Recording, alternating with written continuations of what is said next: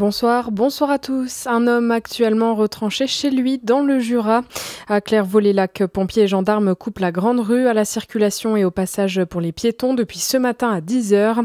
Selon les premières informations recueillies sur place, un homme serait retranché à son domicile. Il refuse de se faire hospitaliser.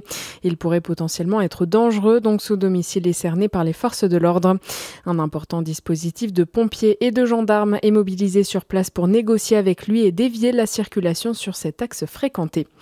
Braquage à l'arme blanche ce matin à Varois et Chéniaud. Avant 7 heures, un individu a pénétré dans le bureau de tabac de la commune alors qu'un autre homme faisait le guet à l'extérieur.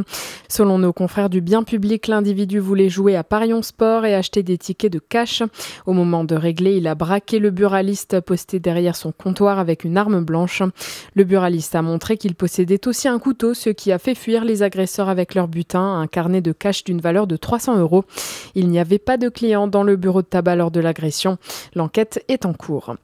Un guet-apens organisé ce week-end. Samedi, un jeune homme s'est rendu à Longvie pour un rendez-vous galant avec une personne rencontrée plutôt sur le chat en ligne Coco.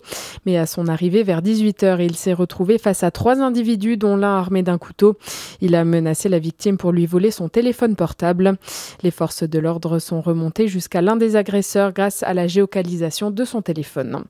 Également dans votre actualité, il n'y aura pas de visite médicale obligatoire pour conserver son permis de conduire.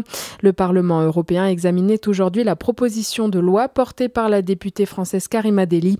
Elle visait à conditionner la détention du permis à une visite médicale tous les 15 ans pour tester la vue, l'ouïe et les réflexes des conducteurs. Proposition rejetée.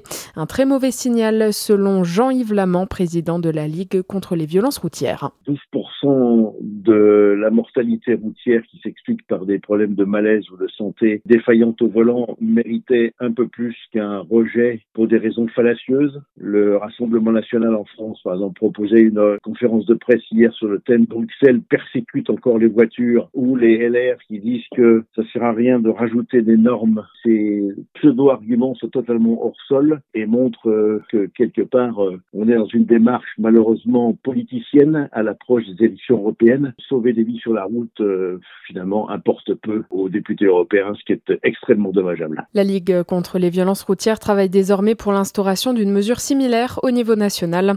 De son côté, l'association 40 millions d'automobilistes se dit soulagée par le rejet du texte. Et puis une première finale et au bout peut-être un premier titre. L'équipe de France féminine de football joue ce soir la finale de la Ligue des Nations. Match face à l'Espagne, championne du monde en titre. Coup d'envoi à 19h.